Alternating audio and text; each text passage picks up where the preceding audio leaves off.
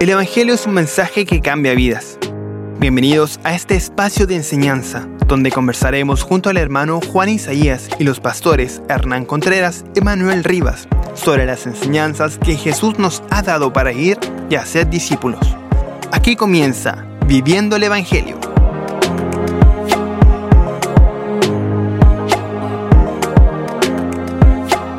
Muy bienvenidos, muy bienvenidas a este su programa Viviendo el Evangelio. Un día más nos juntamos, nos reunimos para hablar de qué es el Evangelio, cómo lo vivimos, cómo podemos llevarnos día a día eh, en él. Y para esto, normalmente nunca estoy solo, siempre me acompañan nuestros queridos pastores Hernán Contreras y Manuel Rivas. Pastor Hernán, ¿cómo estás? Muy bienvenido. Animado otra semana más de poder compartir de la palabra del Señor y este tema tan importante que, que nos toca y nos lleva a, a meditar en la palabra del Señor sobre estas obras de la carne que, que vale la pena estudiarlo. La verdad, profundizar en ello. Esto solamente es un barniz que nosotros podemos darle a los hermanos. El, el deber de cada creyente es seguir profundizando en este tema y poder con esto lograr a- agradar al Señor en el tiempo que nos queda, como dice el apóstol Pedro, en este tiempo que nos queda agradarle a Él. Así que da gracias, Señor, nuevamente la oportunidad y el privilegio de poder enseñar de su palabra. Pastor Manuel, bienvenido un día más. Muchas gracias Juan, gracias al Señor por estar también con el pastor Hernán y estar con nuestros eh, auditores, con aquellos también que nos siguen en las redes sociales o, o también ven el video, ¿no es cierto? Que estamos muy contentos de, de este tiempo y para nosotros ha sido un privilegio poder mm, meditar, reflexionar y compartir experiencias respecto a lo que dice el Evangelio y ahora precisamente en este tema que estamos abordando que es muy importante eh, en, el, en el libro de Gálatas. Así que contento. Amén. Oramos inmediato para que, porque después nos empezamos a, a introducir dentro del texto y, y como que nos no- no- nos apasiona. ¿Cómo, cómo- cómo lo podemos? Nos absorbe. nos absorbe y el tiempo ya no juega. Pastor Manuel, ¿nos dirige en oración? Señor, gracias te damos a esta hora por el día de vida, por estar acá, porque tú nos permites reunirnos y queremos pedirte eh, sabiduría para que estas reflexiones que queremos compartir con nuestra audiencia respecto a la palabra tuya sean de provecho, sean de ayuda, de crecimiento y también que sirvan para examinar nuestra vida, cómo nos conducimos. Agradecemos esto y pedimos tu dirección. En el nombre del Señor Jesucristo, nuestro Señor y Salvador. Amén. Amén. Bien.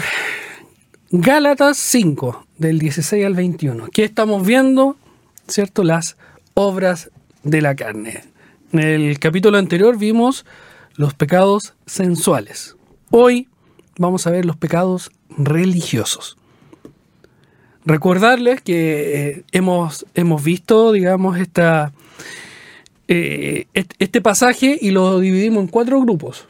¿Cierto? Comentaba el pastor Manuel la semana pasada, en el capítulo anterior, que eh, hay algunos comentaristas que lo han dividido solamente en tres grupos, pero nosotros tomamos esta parte en- de estos cuatro grupos, que son los pecados sensuales, los pecados religiosos, los pecados sociales y los pecados personales. Dentro de esto, ya hoy día, la semana pasada quedamos cortos. Y como quedamos cortos, yo le voy a dar el paso como lo prometió. Lo prometió la semana pasada, yo recuerdo eso, que iba a terminar el pastor Hernán con, en el capítulo de hoy con lo que quería decir anteriormente. Exactamente. Espero que lo recuerde. Lo recuerdo bien. Ah, súper. Eh, Entonces hacemos como un pequeño repaso y hacemos la introducción. eh, Y la conclusión. termino- y la conclusión me la termino el programa. a la- el programa anterior eh, quedamos en que Dios eh, muestra el pecado del pueblo, pero no nos deja solos, sino que también nos, con ello nos envía la solución. Quiero, por favor, queridos hermanos, nuevamente que puedan abrir su Biblia ahí en, el Evangelio de Mateo, eh, en el capítulo 5. Y quiero explicarle algo. Pero mientras ustedes lo buscan, estas obras de la carne, estos deseos sensuales, estos deseos eh, sexuales, como decía el, el, pastor Manuel la semana pasada, atacan tan fuertemente al corazón, a la mente del ser humano, del, del creyente. Por eso que Pablo fue muy sabio cuando dice que le habla a los matrimonios en el aspecto sexual. La mujer cumpla el deber conyugal con su esposo y a la vez el esposo cumpla el, de, el deber conyugal con su mujer. Pero a los jóvenes no les dice eso. A los jóvenes les dice Pablo, huyan de la fornicación. Arranque. Arranque. Huyan. Lo más lejos posible. Interesante esos consejos. Pablo no le dice a los jóvenes, eh, jóvenes, cumplen el deber conyugal. No les dice eso. Le dice... Eh, y ni siquiera cuídense, como hoy en día. No, arranque. Mm. Es mejor soldado que arranca o creyente que arranca, digo yo, sirve para la buena obra. Así lo dijo. Eh, Mateo capítulo 5, nuevamente, versículo 27. Y ahora quiero agregar el versículo 29 y 30.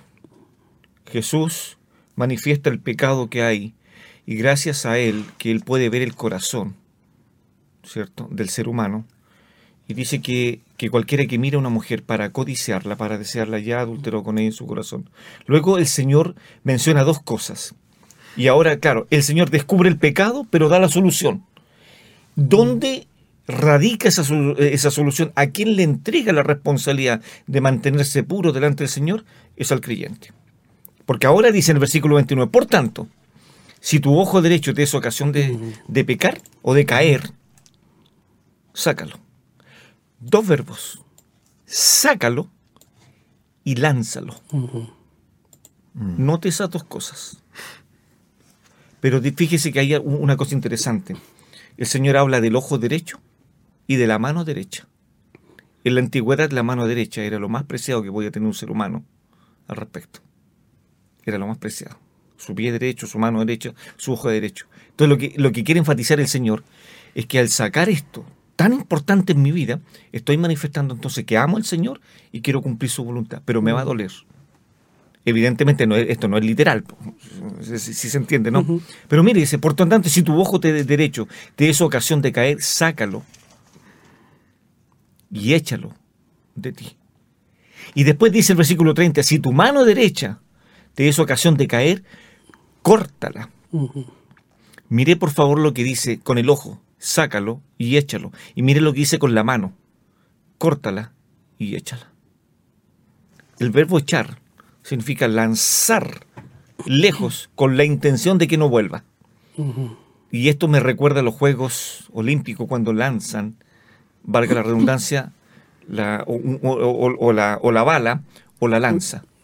La bala no se va a devolver, la intención es llegar lo más lejos, lanzarla lo más lejos de mí. Eso es el, lo que quería mencionar el Señor al respecto. Por lo tanto, estos pecados que vamos a ver hoy día, que son los pecados, ¿cierto?, eh, religiosos, tienen que ver con la idolatría, las hechicerías y las herejías. Hacer un breve resumen cada uno y después vamos a ir conversando este tema. La idolatría, bueno, todos entendemos mm. que es la idolatría. Y uno puede entender que la idolatría es... Eh, adorar visiblemente a dioses ajenos, prenderle vela a esto, hacer esto otro, pero hay una idolatría que está en el corazón del mm. ser humano, del creyente al respecto. Queridos, si tú amas más tu trabajo que al Señor, eso es idolatría. Queridos, mm. si amas más a tus hijos que al Señor, eso es idolatría. Si amas más tu auto que al Señor, eso es idolatría. Entonces la idolatría tiene que ver con la adoración a dioses falsos, en el lugar del único Dios verdadero. Otro que tome el lugar. Mm. Exactamente. Entonces, la pregunta es, y esto es una pregunta de reflexión, y que quisiéramos que todos pudiéramos hacer esta pregunta, ¿tengo dioses ajenos en mi corazón? Mm. ¿Dónde está mi corazón puesto? Proverbios, eh, eh, recuerde Proverbios capítulo 4, de todas cosas guardadas, guarda tu corazón, guárdalo ahí. Porque al guardar el corazón para Dios, entonces nos abre la puerta a Dios para decir lo que dice el gran Shema. Y amarás a Jehová tu Dios con todo tu corazón. Qué impresionante el corazón. Pero el corazón es malo y perverso. ¿Quién lo conocerá? La idolatría. Engañoso, sí.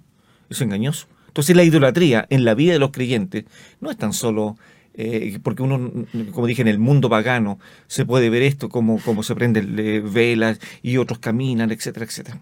Y hacen cosas para sus dioses, agradándole a los dioses. Pero también los creyentes tenemos en nuestro corazón y pecamos con la, con la idolatría. Qué impresionante. Eso afecta, eso daña enormemente. Este pecado en los creyentes es cuando son guiados por la carne. Cuando el creyente es guiado por la carne, cualquier cosa que va a satisfacer sus deseos de estar bien en este mundo, ya es pecado. Mm. Jesús no prometió una vida eh, excelente en este mundo. Muy por el contrario, dijo, serán perseguidos. Entonces la obra de la carne, ¿qué es lo que va a permitir? Intentar vivir una vida lo más mm. placente que lo, que dijo Pastor Manuel la semana pasada. total, rienda suelta. Claro. Démosle. Total, si de esta vida no hay otra. Eso es lo que dicen algunos. Disfruta, disfruta.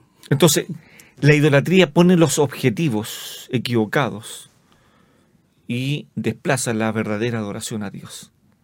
El que practica la obra de la carne se olvida de Dios y quiere satisfacer sus deseos. Las hechicerías, por otro lado, de esta palabra, de hecho, de, de esta palabra hechicería se deriva la palabra farmacia de hacer fármacos, de hacer pócimas mm. al respecto. Eh, como lugar donde se, donde se fabrican también las drogas al respecto. Y esta práctica, ahí en el libro de Éxodo, capítulo 22, versículo 18, Moisés habla de este tema. Por eso es una de las cosas que Dios más eh, reprendía al pueblo era por la desobediencia y uno de los otros pecados terribles, la idolatría. Estaba el pueblo de Dios propenso a desviarse a la idolatría. Por eso que antes de entrar a la tierra prometida, el Señor les vuelve a ratificar la ley, ¿cierto? Y les dice, ustedes van a cruzar esto y van a llegar a la tierra prometida, pero cuídense, cuidado, porque allá están los cananeos, que adoran a otros dioses, tienen otras costumbres, cuidado con entregarle sus hijos a los hijos de ellos, cuidado con hacer estas mezclas. Y Dios detesta las mezclas. Entonces, eh, de ahí proviene esta palabra hechicerías al respecto. Y por último, el tema de las herejías. Algunos traducen por esto por sectarismos, por divisiones, por em, dividir. Este proceso eh, alcanza, lo podemos ver ahí en, en 1 Corintios 3, recuerdan ustedes, cuando algunos estaban diciendo, no, yo soy de este partido, yo soy de este otro partido, y el, y el espiritual dijo, no, yo soy de Cristo. Ah, sería lindo apuntar ahí, ¿no? Pero hoy día en las herejías, o como se traduce también, sectarismos, es un proceso que alcanza una división consumada dentro de la iglesia. Hermanos, muchas veces eh, las obras de la carne van a llevar a creyentes a defender su punto y no buscar la gloria de Dios y defender su punto para ganarlo y cumplir así su deseo de decir gané, gané el punto. Y lo que tiene que ganar en la congregación es la gloria de Cristo. Así que cuidado con las obras de la carne al respecto eh, y que pueden producir, pero mucho, pero mucho problema. Una cosa más, ya que el hermano, el pastor la semana pasada abusó del tiempo. Ah, quiero llevarlo ahí a, a, Timoteo. Segunda a Timoteo, capítulo capítulo 2. Solamente leer algunos versículos, sacar algunos principios bíblicos al respecto. Mi Biblia, acá la que yo tengo, dice el título es de vida santa al respecto. Y Pablo comienza hablándole ahí a, Timoteo, sus últimas palabras casi antes de ser martirizado. Pero dice, en una casa grande no solamente hay vasos de oro y de plata, sino también de madera y de barro, y unos son para usos valiosos y otros son para usos, usos de desgracia. Y mire por favor dónde comienza. El, el, problema comienza en el versículo 20, que hay vasos que son para usos viles, usos que son deshonrosos. No voy a dar el ejemplo que una vez prediqué al respecto acá en micrófono, pero eh, creo que a uno le gustaría tomar agua en un vaso limpio, ¿cierto? Y no en algo contaminado, en algo que produce a lo mejor algo al respecto. Pero ¿cuál es el punto de partida? Versículo 21. Aquí está el punto de partida. Así que dice, si alguno se limpia de estas cosas, y esto es importante, será instrumento para honra. Qué increíble. Será instrumento para honra. Santificado, útil al Señor, y después tres cosas. Si el creyente rechaza las obras de la carne y vive por el Espíritu, como bien lo dijo la versión internacional del pastor Manuel la vez pasada. Si alguno se limpia de estas cosas, será tres cosas. Instrumento para honra, santificado y útil al Señor y dispuesto para toda buena obra. Entonces ahí es donde parte nuestra vida cristiana. Si nosotros nos negamos a la obra de la carne, entonces el Señor va a decir, venga para acá, honrame. Y termino con esto solamente leyéndolo. Huye también de las pasiones juveniles y sigue la justicia, la fe, el amor y la paz con la de limpio corazón que invocan al Señor. Qué maravilloso consejo. Pero cuidado con estas cosas, queridos hermanos. No sigo porque si no después... Bueno, y hasta aquí el programa. Eso es todo. Eso es todo. Pastor Manuel, si desglosamos un poquito más lo que es idolatría. Mm. Eh, esta, esta, digamos, bueno, eh, como decíamos, estamos haciendo esta clasificación de, estas características que salen 17 palabras aproximadamente, ¿no es cierto?, en la Reina Valera 60, que habla de las obras de la carne. Y en este segundo grupo que estamos hablando ahora de los pecados religiosos, como muy bien decía el pastor Hernán, aparece este primer término de la idolatría. Eh, yo justo hace poco en la iglesia estábamos estudiando el libro de Primero de Reyes y nos dábamos cuenta que ahí ya tenemos a un moribundo David que le dice a su hijo Salomón que va a tomar el trono y le dice, sé valiente, sé fuerte, obedece los mandatos de Dios.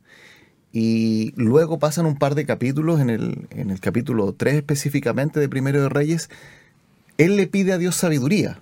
¿Sí? Eh, todos sabemos eso, que era un hombre sabio, sabemos que, escribió eh, muchos proverbios, dice el mismo pasaje, que vino incluso la reina de una región que se llamaba Sabá y quedó admirada de, de la sabiduría de Salomón. ¿sí?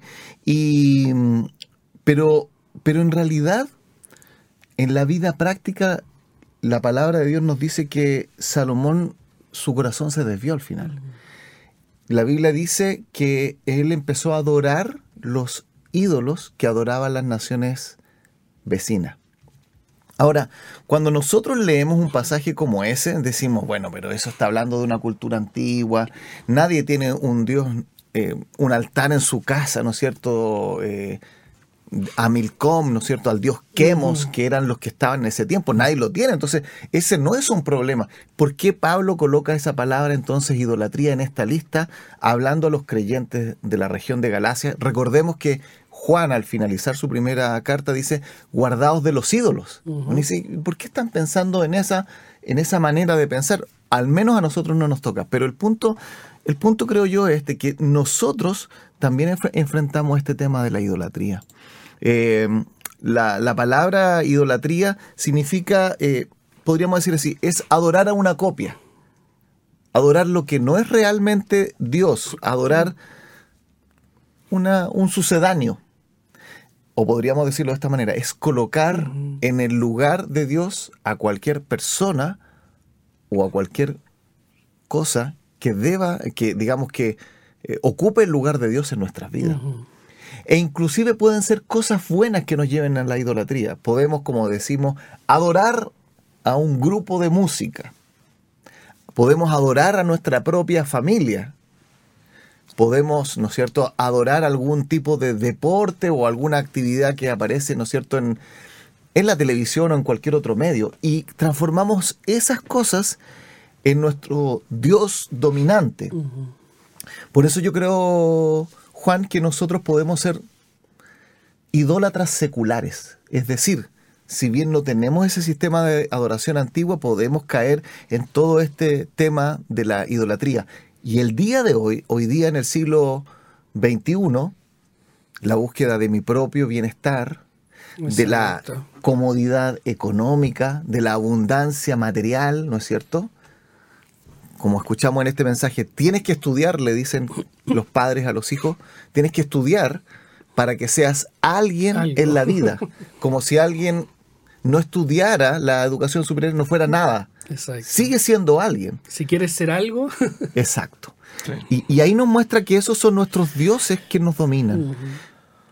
Eh, por lo tanto, este tema de la idolatría es un tema que aparece en el Antiguo Testamento, que los profetas van a mostrar ese error en el pueblo de Israel y que increíblemente Pablo lo coloca, Juan lo coloca, lo que nos muestra que nosotros los creyentes también estamos en un peligro de adorar a una copia, adorar cualquier cosa que no sea Dios y colocarlo en el lugar de mayor importancia en nuestra vida. Ese es el peligro. ¿Cómo, cómo, cómo es tan fácil y, y podemos realmente sacar a- al Señor del lugar que le corresponde y sea reemplazado Mm. y apuntado a los creyentes? Mira, me recuerda el caso de Israel saliendo de Egipto. Usted sabe que 430 Mm. años Israel eh, estuvo cautivo ahí. Eh, y algo más que me impresiona cuando sale Israel de Egipto, ellos no llevaron ningún ídolo colgando. Después Aarón fabricó uno por la tardanza de Moisés en, en el monte. Pero fíjese que no llevaron nada físico, pero desgraciadamente llevaron en su corazón Mm. la idolatría y seguían. Y se manifestó con este, eh, este animal que fabricaron, con las joyas de, que, habían, que le había dado Faraón al respecto. Entonces, esto es, por eso que de, de toda cosa guardada, guarda tu corazón. O sea, eh, ahí está, está el, el- el tema principal de cómo nosotros podemos cuidar nuestro corazón a cada momento. Y Jesús creo que dio en el, en, en- en- en el preciso momento, y si cualquier que mira a, a una mujer para codiciarla en su corazón, ojo, Sí. En su corazón, ya adulteró con ella. Pero si no me acosté con ella, no, ya adulteraste en tu Porque corazón. tus pensamientos ya fueron. Ya se, ya se desviaron ahí. Exacto. Y, y- y- y ya, ya la codiciaste. Y, y vamos a hablar tal vez en algún momento de la codicia. Es anhelar algo vehementemente para que sea mío. Mío, no importa lo que vaya a usar para lograrlo. Tiene que ser mío. Cuidado con eso. Pero ¿cómo podemos ver? Realmente uno, uno puede pensar y, y decir, ¿cómo el pueblo, siendo que estuvo cautivo tantos años, y el Señor llama a Moisés y, y- y le dice, vas a libertar porque he oído el clamor, he oído las súplicas, las aflicciones que está pasando mi pueblo, Mm. y los liberta. ¿Cuánto alcanza a pasar? ¿Un poco de tiempo? Que salen Antes de un año. Y ya lo reemplazaron por un ídolo. Mm. Sí, antes de un año. pasó. ¿Cuántos años? O sea, nos podemos dar cuenta y, y podemos hacer quizás un- una, perdón, una breve comparación. Podemos llevar tiempo buscando y, y, y siendo santificados, buscando vivir en santidad. Y en un momento puede venir estos pensamientos, podemos ver más allá y pecar en nuestros corazones. Así. 400 años a menos de un año. Quizás podemos llevar una vida. O como ha pasado con, con muchos pastores también, con líderes. Y en las últimas etapas caen. Descuidando algunas cosas. Yo creo, Juan, que como decíamos también la semana eh, pasada, estas, estos 17 pecados que acá aparecen en esto de las obras de la carne, debemos recordar que el apóstol Pablo quiere confrontarnos a nosotros los cristianos. No Exacto. pensemos primeramente en la persona no creyente, porque él vive en estas cosas. Pero este mensaje para la iglesia de Galacia, que recordemos que es una región. Por lo tanto, eso nos muestra que no era una iglesia incluso particular con este problema, sino las iglesias Exacto. cristianas. Nosotros debemos ser confrontados con este tema, incluso esto de la idolatría. Y podríamos preguntarnos, a lo mejor yo estoy sirviendo a Dios porque quiero que eh, ser reconocido, Me gusta a lo mejor, por ejemplo, estar en una plataforma porque me gusta que la gente me admire, que cuando me baje diga, oh, qué bien lo hiciste, qué bueno es, digamos, como tú sirves. Al final nos estamos colocando a nosotros. Y tú, Juan, dijiste algo interesante. ¿Por qué sucede esto? Que pasando tan poco tiempo de salir de Egipto, el pueblo se volvió a esto. Yo creo que pasa lo siguiente. Lo siguiente. Porque los ídolos, entre comillas, son más fáciles de adorar que el Dios verdadero. Son más fáciles de adorar en este sentido, en el sentido de que ellos, yo los adoro porque quiero que me sirvan a mí. Porque recordemos que los ídolos del, Antiguo Testamento, los dioses, al final yo los trataba de dominar de, ciertas maneras, con ciertos ritos, para que me beneficiaran a mí. Pero el Dios verdadero siempre va a ser el soberano, siempre va a ser el Señor, siempre va a ser el regente, eh, el gobernante del universo, de tal manera que yo me tengo que sujetar a Él. Entonces está este tema en nuestros corazones que trata de buscar reemplazos de Dios que sean más fáciles de adorar, pero aquí está el problema. Finalmente esos dioses no llenan, no satisfacen. Y como decíamos antes, por ejemplo, la fama, el hecho de que la gente nos admire, eh, el hecho de vernos, ¿no es cierto?, como personas sabias, de mostrar una imagen, todas esas cosas finalmente no las podemos mantener en el tiempo. Eh, de tal manera que tenemos que nosotros cuidarnos de esto de la, de la idolatría. Pero aún más, mira, perdona que interrumpa, ¿no? Su, eh, estos comentarios. Creo que al mundo le es más fácil adorar a dioses ajenos, también agregando a lo que dice el pastor Manuel, no corrigiéndolo, sino agregando algo más a lo que él... Y sabe por qué es más fácil también, y, uno de los puntos a las conclusiones que podemos llegar, que es más fácil adorar a dioses ajenos, porque estos dioses ajenos no exigen, nada.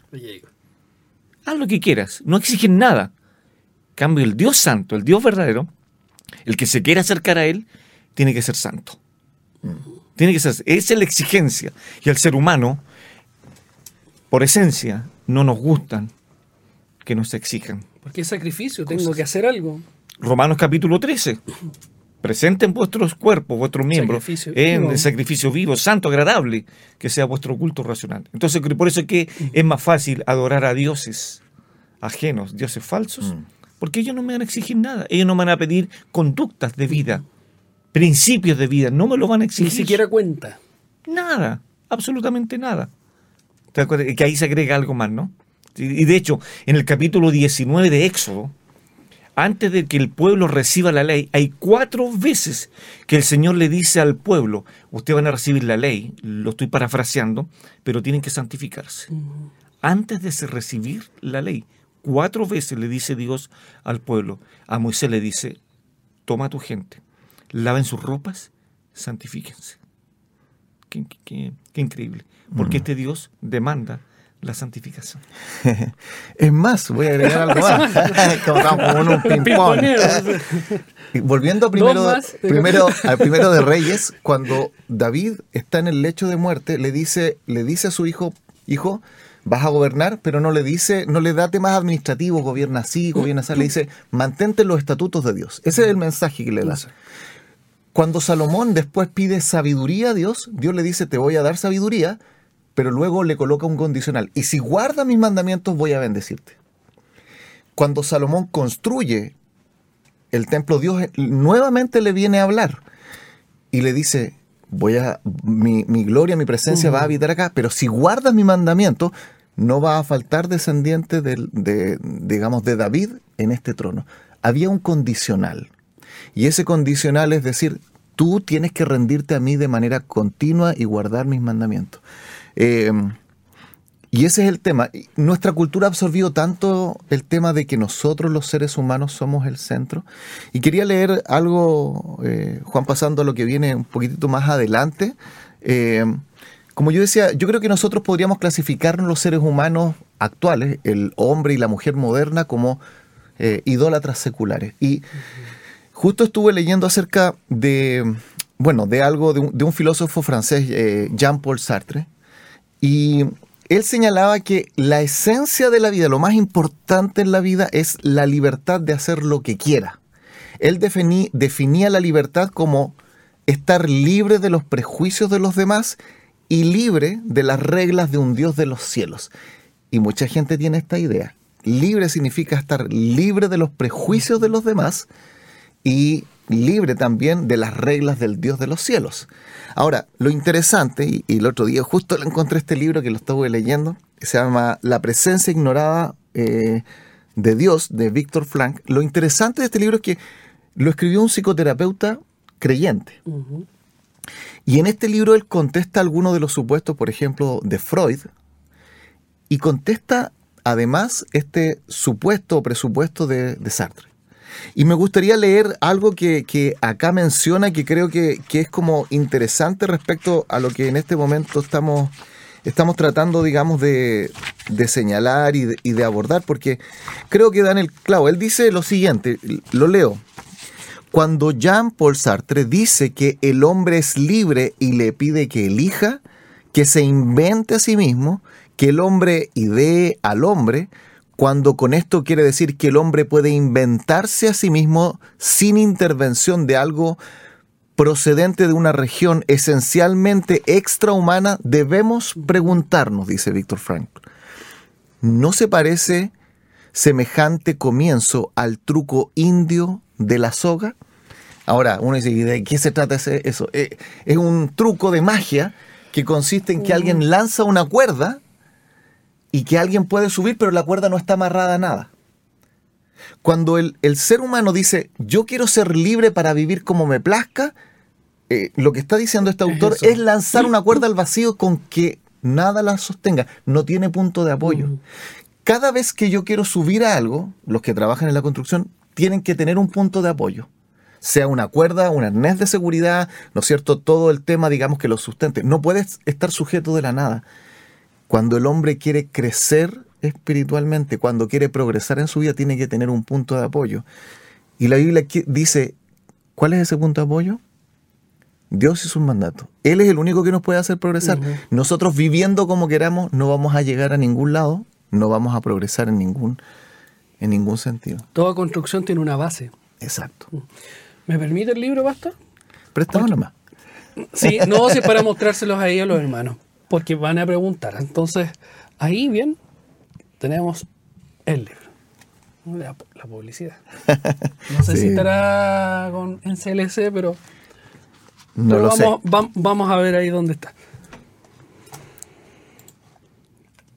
Pastor Hernán, no, le vamos a dar más tiempo. Sí, sí, lo merece. Sí. Em, yo creo que todos estos pecados tienen efectos tremendamente devastadores. Volviendo al consejo de Pablo mm. Timoteo sobre esta, este ejemplo que da, este símil, que en una casa grande hay diferentes mm. utensilios al respecto. Yo creo que eso es lo que tenía en mente Jehová en el capítulo 19, volviendo ahí a, del Éxodo, porque dice, haré de ustedes una nación, y entre ellos dice una nación santa. Pedro vuelve a repetir esas palabras después, ahí, em, miles de años después. Pero uno piensa, ¿cuáles efectos nocivos eh, provoca el practicar estas obras de la carne en la vida de los creyentes? Y, Pablo da en el clavo con estas cuatro ideas, ¿cierto? Será instrumento útil para el Señor, dispuesto para toda buena obra, que nos trae el ejemplo de Efesios dos días al respecto. ¿Cuáles son, perdón, los efectos nocivos? Y aquí lanzo dos solamente. Afecta lo más preciado que pueda un creyente defender en esta vida. Cuando una persona, un creyente, practica las obras de la mm. carne, va a afectar lo más preciado que tiene que defender cada uno de los que somos hijos de Dios, y que es la comunión o la santidad con Dios. Eso es lo más preciado. David se enfrentó, cuando escribió el Salmo, se enfrentó a su propio pecado, y él lo único que le pedía a Dios, que lo lavara con hisopo, y le pedía a Dios que le volviera el gozo de la salvación. Entonces, Pablo le dice a Timoteo si tú te limpias estas cosas o algún creyente se limpia estas cosas, será instrumento útil para la obra del Señor. ¿Cuántas iglesias hoy día tenemos donde las iglesias no crecen porque hay pecados ocultos, porque no se habla del Evangelio? Y qué, increíble, estamos viviendo el Evangelio, pero las obras de la carne entorpecen el vivir en el Evangelio. Entonces, este es el primer efecto nocivo. Afecta lo, más preciado que pueda tener un creyente hoy día en, en, este caminar con el Señor. Afecta la comunión, la santidad. Y segundo, afecta a nuestra sociedad. ¿Por qué afecta a nuestra sociedad? Cuando un creyente practica las obras de la carne, también no tan solo afecta a la iglesia local, no tan solo afecta a su familia. Cuando un hombre es casado, un creyente es casado, y practica estas obras de la carne, evidentemente está mancillando su matrimonio, su lecho, lo está mancillando. Entonces no tan solo afecta a la iglesia, a mi familia, pero también afecta a la sociedad. Imagínense por un, por un momento, quiero hacer esta pregunta, ¿podemos por un momento imaginarnos una iglesia viviendo como el mundo? Mateo, en el Sermón de la Montaña, en el capítulo 5, el Señor dice dos cosas. Vosotros sois la sal y vosotros sois la luz. Y después un versículo más abajo, el versículo 16, el, eh, eh, Mateo dice, así alumbre vuestra luz delante de los hombres. ¿Cómo no va a afectar las obras de la carne en una sociedad que está corrompida? Entonces, esto, esto es peligrosísimo. Quiero llevarlos a Efesios. Recuerde que hablamos sobre este tema de las de la mm, ah, eh, de vestirse con toda la armadura de Dios solamente de decir algunas cosas en el capítulo 6 de Efesios y que realmente da gana de seguir estudiando esto. Mire lo que dice 6, 10. Por lo demás, hermanos míos, fortaleceos en el Señor y en el poder de su fuerza. Y después dice vestidos de toda, de toda la armadura de Dios. ¿Para qué? Para que podáis estar firmes contra las acechanzas del diablo. Y después dice, versículo 13, por tanto, tomad mm. toda la armadura de Dios para que podáis resistir en el día malo, habiendo acabado todo, estad firmes. Fíjese que cuando dice en el día malo, Pablo se está refiriendo al día la, semana anterior dije, esto no es una pelea diaria, es una pelea segundo a segundo. O milésima a milésima. Esto es rápido, pasa por la cabeza. Y Pablo, la, solución que da, vístanse de toda, de toda la armadura de Dios. Y ahí va, va diciendo esto. Pero aún más, dice, cuando Pablo habla sobre estos dardos, estas flechas que hay, para que pueda resistir el día malo habiendo acabado estas firmes. Y después dice el apóstol Pablo en el versículo 16, al final, con que podáis apagar todos los dardos de fuego del maligno. ¿Sabe que esta palabra dardo, dardos, en el original significa flechas que están impregnadas con sustancias que se prenden? Y esta antes lo usaban en la guerra, antiguamente. Tomaban una flecha y lo bañaban con algunos combustibles y la encendían y cuando la lanzaban se impregnaban en el, en el, en el cuerpo del enemigo y se, y, seguían ardiendo. Y se empezaba a quemar por dentro. Eso Pablo está diciendo para que podamos tomar esta armadura para poder hacer frente a esto. Por eso es que usa esta armadura que cubre gran parte del cuerpo. Qué increíble. Entonces, no es solamente que te afecte o que te hiera en el momento, sino que te va a seguir quemando. Mm y afecta el cuerpo, afecta el corazón, afecta estas cosas. El, los siguientes programas tal vez voy a mencionar un poco, eh, o, lo menciono ahora y rápido, ¿no? Que el, mal humor, la ira, el enojo, no tan solo afecta mi vida cristiana, sino que también afecta mi salud. Mm. Una persona que está todo el día enojada va a tener problemas gástricos, va a tener problemas de, de, de, mm, salud en su, en su estómago, en, en su sistema nervioso anda todo el día enojado. ¿En qué momento lo veo alegre? Mm. Y ahí no podemos cantar, cantar el gozo que el Señor me ha dado. No, estamos lejos de cantar eso. Sí.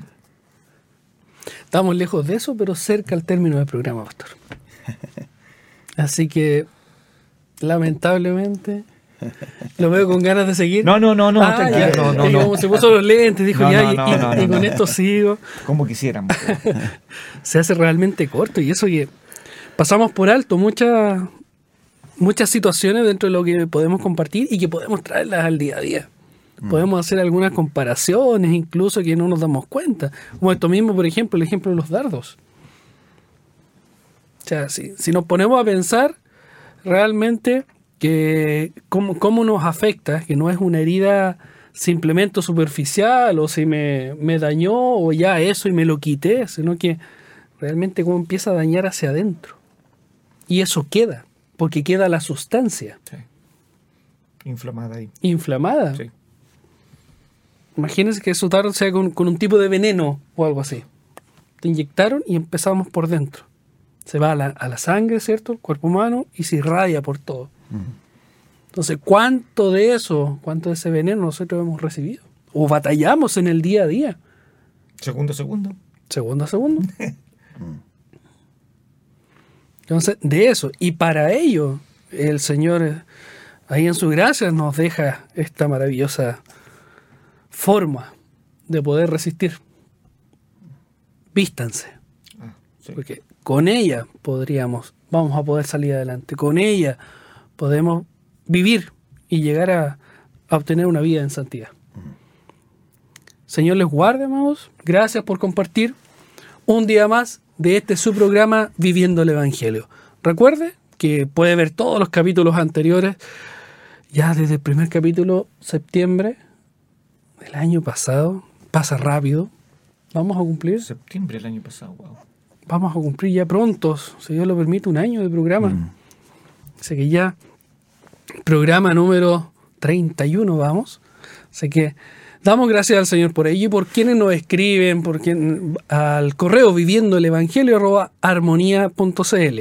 Viviendo el evangelio arroba armonía.cl. Y también muchos mensajes que nos, nos dejan en nuestras redes sociales. Ahí en redes sociales, ¿cierto? Ministerio de Armonía y nos encuentran. Así que muchas gracias a ustedes, hermanos, hermanas, por compartir junto a nosotros y por estar al pendiente en cada capítulo. Recuerde compartir, recuerde enviárselo a algún amigo, algún familiar, para que pueda ser edificado. Hasta aquí este programa, el Señor les bendiga. ¿Quieres volverlo a escuchar? Encuentra Viviendo el Evangelio en Spotify, Apple Podcast y armonía.cl. Cada semana un nuevo episodio.